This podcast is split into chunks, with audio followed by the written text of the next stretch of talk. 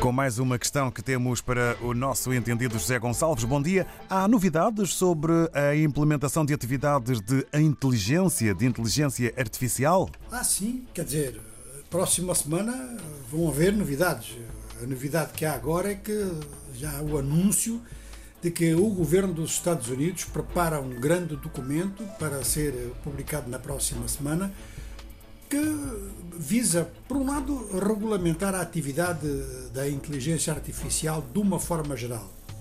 Depois, estabelecer condições para o exercício dessa atividade, o que servirá de base, por exemplo, a linhas de orientação para os funcionários públicos federais.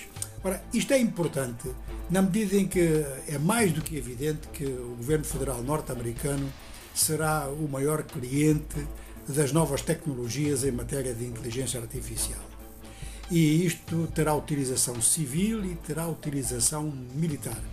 De maneira que a publicação do documento vai no sentido de regular a atividade de maneira geral, isso vai estabelecer limites entre o campo público e o campo privado, ninguém sabe, porque nos Estados Unidos esses limites raramente existem e às vezes o governo federal o que faz é intervir no campo privado quando é necessário apoiar esse mesmo campo. Não parece ser o caso neste momento, ou seja, que Estado e mercado podem coexistir perfeitamente porque a procura que, que se prevê é de tal ordem que realmente não é assim muito de prever que alguém estabeleça limites para alguém.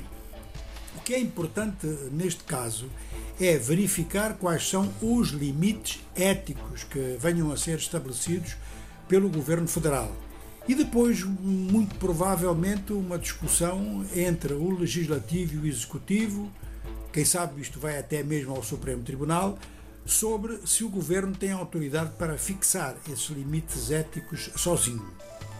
Há um outro fator muito importante, é que a legislação que venha a ser emitida vai abrir caminho a muita flexibilidade em matéria de migração de pessoas altamente qualificadas.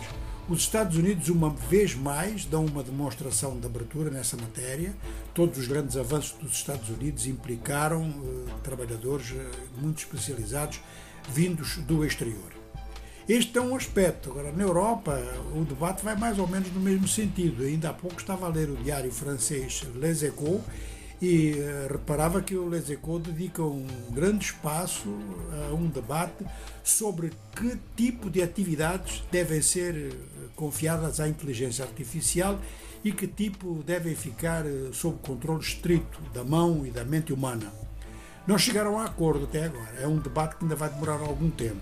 Mas no mesmo debate, ou em paralelo com o mesmo debate, uma figura importante que é conhecido nos meios jurídicos, Frederico Noel, que dirige um, dos grandes gabinetes da advocacia em Paris, diz que, observando bem as coisas, o que para ele é mais significativo é que a inteligência artificial significará um grande ganho de tempo. Obrigado ao José Gonçalves com a economia dos nossos dias sobre inteligência artificial.